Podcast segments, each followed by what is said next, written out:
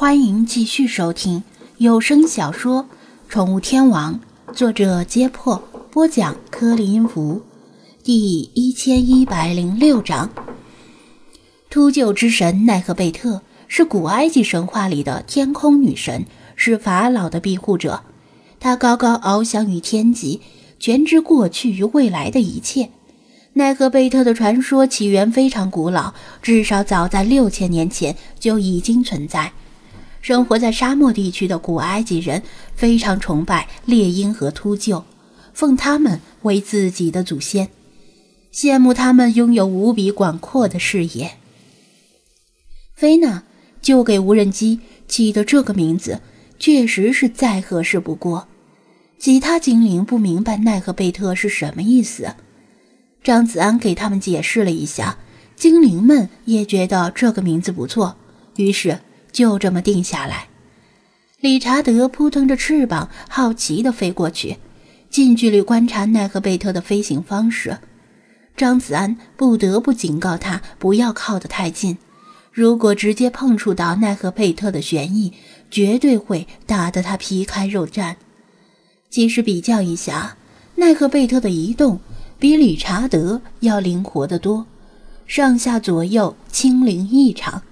最拿手的是悬停，而理查德的悬停轨迹跟心电图差不多。张子安集中精神，熟悉遥控器的操作，因为他有预感，在此次埃及之行里，奈何贝特一定会成为巨大的助力。他试着控制奈何贝特飞向墙壁，速度不快，随时准备后撤。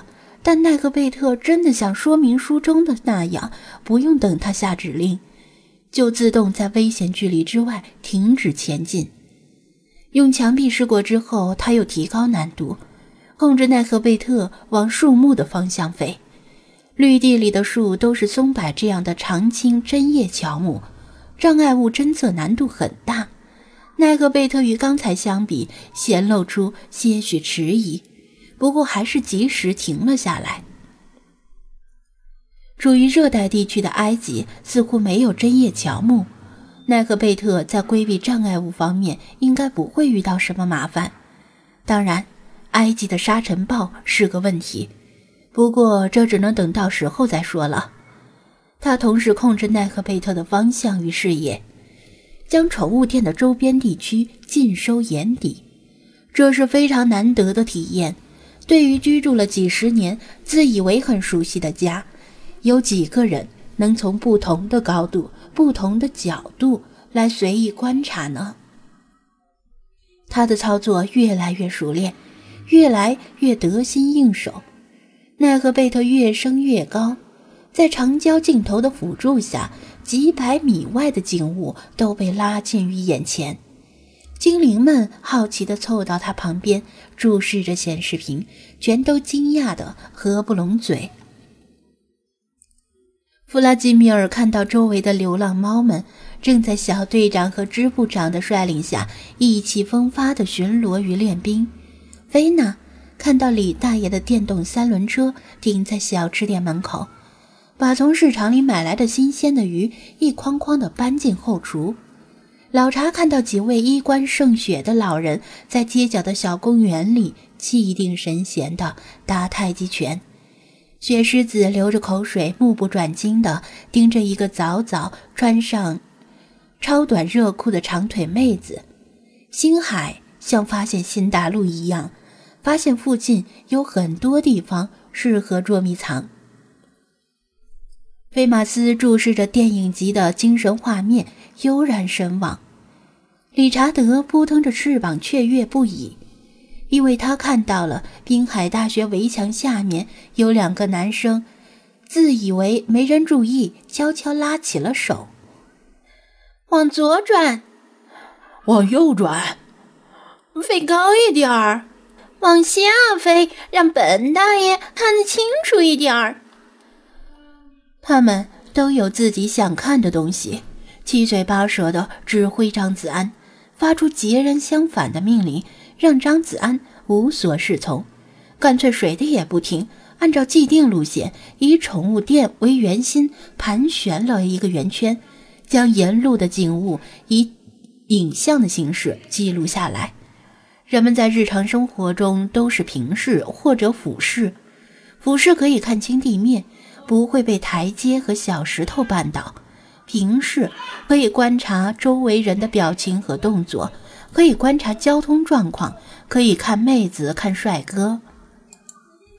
谁也不会闲的没事仰视天空，因为天上只有一成不变的白云和蓝天，所以几乎没人注意到头顶上有一架无人机悄悄飞过。他看到王乾和李坤从男生宿舍楼的方向出来，与蒋菲菲在滨海大学门口汇合，然后一同向宠物店走来。看到鲁依云背着双肩包走出单元楼。茉莉像是感觉到什么，从双肩包里探出小脑袋，望向天空。她看到孙小梦的私家车停在宠物诊所的门口，拉开了卷帘门，开始一天的营业。她看到李氏小吃店的门口，早早地排起了吸猫的队伍。他看到大海泛着白沫，一波又一波的浪花冲上了沙滩。他还看到。宠物店二楼起居室的窗帘被微风撩起，笔记本电脑屏幕的荧光一闪即逝。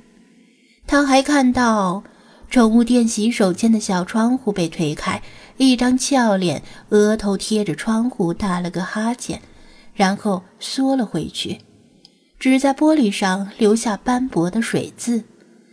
他还看到了他们自己蹲在绿地里，聚精会神地低头盯着遥控器的屏幕。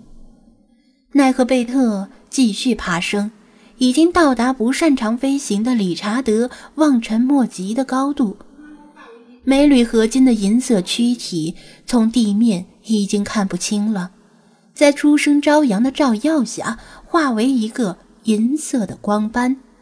小半个滨海市。尽数笼罩在他的视野之内，他看到滨海市仿佛一只庞然大物正在沉睡中苏醒，真是太神奇了。就连最挑剔的菲娜都无话可说，完全沉浸在美妙的视觉体验之中。这一刻，他终于明白了。为何古埃及人如此痴迷于猎鹰与秃鹫崇拜，甚至超过对猫神的崇拜？因为这种全知全视、俯瞰众生的感觉，简直与神一般无二。再往高一些，他意犹未尽地说道。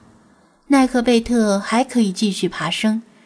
但张子安出于多种原因考虑，没有让他继续升高。一是因为这是初次试飞，能飞成这样已经不错了，小心驶得万年船；二是因为再往高，可能就会进入民航的领空，对起降的飞机造成干扰，那就危险了；三是因为。之前以水平盘旋为主，电池电量已经消耗了不少，应该让奈何贝特降落更换电池了。不要着急，等到了埃及，有的是机会。他安抚菲娜的情绪，在茫茫沙漠里，想飞多高就飞多高，肯定能让你过瘾。菲娜哼了一声，不满地说道：“既然早有这种东西，为何不早拿出来？”张子安只得无奈的苦笑：“这东西挺贵的呢，又不是街上的大白菜，随便捡。也许等从埃及回来，可以买一台属于自己的无人机。”